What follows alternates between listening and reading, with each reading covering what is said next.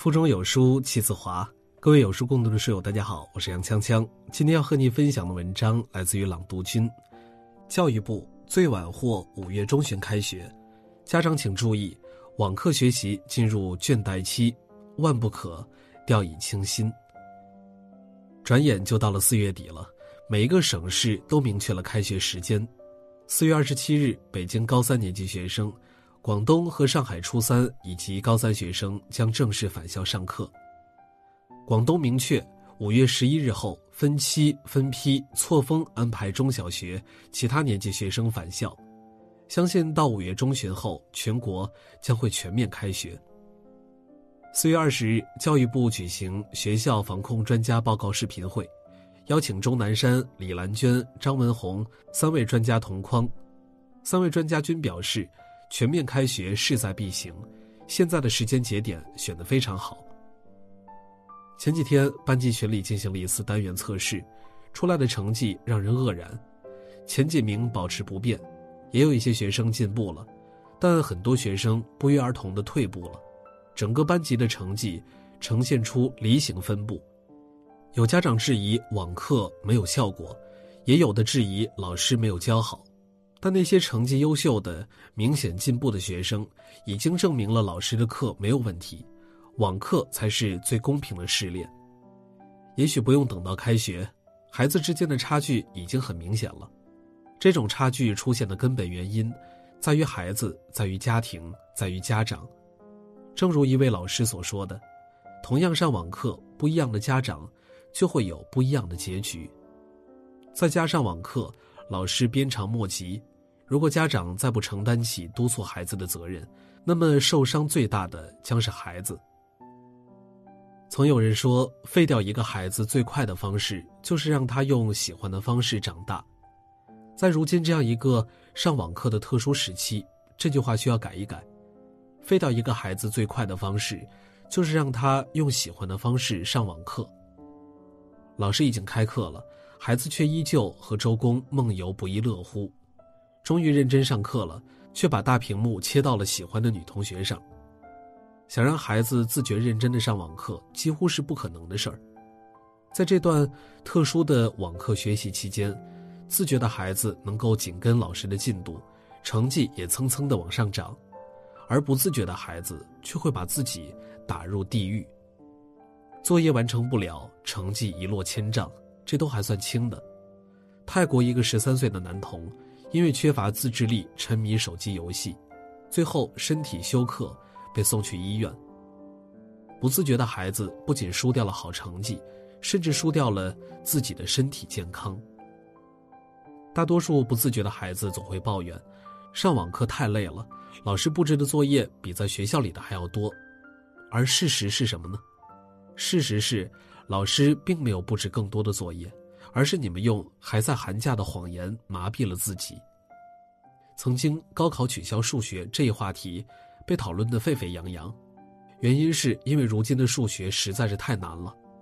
评论里有人赞同，也有人反对。其中有一位网友说了一句话，让人印象深刻：“考数学就是为了淘汰这些人的。”是啊，我相信那些赞同取消数学的人，大多数都是将来会被淘汰的。他们永远是在想着怎么才能轻松一点如何才能投机取巧。读书永远不会读死人，而努力也永远不会累死人。每个人的人生总会遇到一场异常艰难的修行，只有努力奋斗，跨过数学这道坎儿，之后的路才会更加平坦。蔡康永曾在《奇葩说》中说过这么一段话：五岁觉得游泳难，放弃游泳。十八岁遇到一个你喜欢的人约你去游泳，你只好说我不会。十八岁觉得英文难，放弃英文。二十八岁出现了一个很棒但是要会英文的工作，你只好说我不会。人生前期越嫌麻烦，越懒得学，后来就越可能错过让你动心的人和事儿，错过新风景。而世界上最大的遗憾莫过于，我本可以。道理很简单，现在的艰难与辛苦是为了什么呢？就是希望对得起自己的将来，不要遗憾的说出那句“我本可以”。如果孩子听不进道理，不懂得要读书，那么家长的责任就是狠心逼他们读。千古第一完人曾国藩，在对待子女的教育上就非常的严格，他会亲自给孩子制定适合他们的学习计划，每天监督他们学习读书。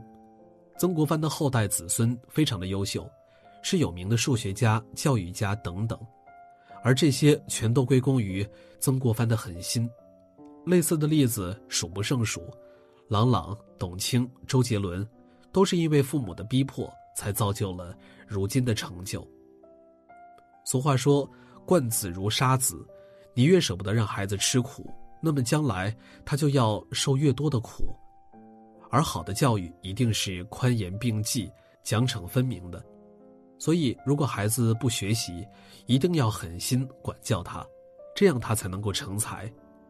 不要怕他现在对你心存恨意，将来出色的他一定会感谢你如今的逼迫。试着想一想，如果现在不狠心逼孩子学会七十二变，将来又有谁能帮他来抵挡八十一难呢？在孩子自觉性不高、不会主动学习的时候，父母一定要严厉督促孩子，这样才能让他成才。高考状元杨晨玉的妈妈曾在采访中说道。一定要在孩子没有自主思考能力时，帮助养成习惯。家长要自律，不能把孩子丢一边自己玩手机。定型之后，未来的路会很好走。平和稳定的家庭环境对孩子来说就是最好的。孩子小时候缺乏自制力，不够自觉是非常正常的一件事儿，特别是对于学习这样艰苦的事情，更是不会主动去做。有远见的父母从不指望孩子会自觉学习，你的督促才是他前进的动力。只有从小就督促孩子学习，他才会逐渐将主动学习培养成一种习惯，并且根深蒂固。等他长大了，就会懂得这份自律有多么的宝贵。教育界有一句名言：“教育之道无他，爱与榜样而已。”这个爱和榜样说的就是父母，孩子就像是一张白纸，父母的一言一行都是他们模仿和学习的榜样。那么我们要做的，就是将最好、最正确的那一面展现给他看。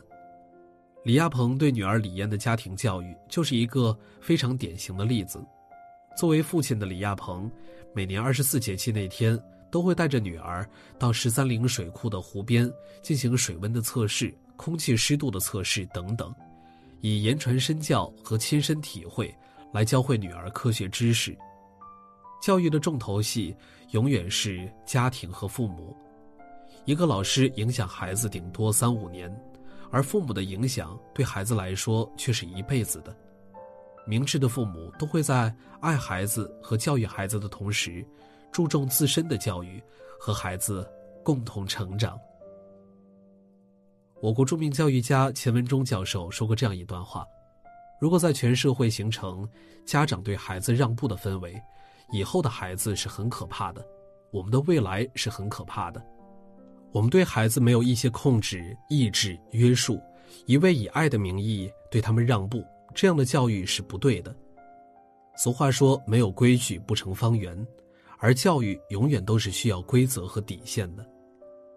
著名主持人李咏在教育女儿法图麦就有着自己的育儿经，从小规范女儿的行为，让她懂得要遵循规则来办事。例如，为了改变女儿丢三落四的坏习惯，和他约法三章：一、用完的东西要物归原处；二、做什么事情都要讲究顺序；三、重要的事情一定要反复确认。就算是放养式教育，也要给孩子立规矩。疫情尚未结束，家长对孩子的监督就不能结束。当孩子已经对网课学习感到倦怠时，我们更应该打起十二分的精神，帮助他们度过倦怠期，因为这就是他们人生路上的重要拐点。养育孩子从不是件简单的事儿，给孩子爱与知识一样都不能少。想让孩子有出息，养出优秀的孩子。父母也需要多方面提升自己。有书君准备了一份大礼，免费赠送，二百本经典必读好书，五分钟视频解读，还能和孩子一起读书学习。现在扫描加微信，立即领取好书吧。好了，今天的文章就为大家分享完了。在这个碎片化的时代，你有多久没有读完一本书了呢？长按扫描文末二维码，在有书公众号菜单免费领取五十二本好书，每天有主播读给你听。我是杨锵锵，我在京津走廊廊坊为你送去问候。喜欢这篇文章，走之前记得在文章末尾给我们的文章点一个再看。我们明天的同一时间不见不散。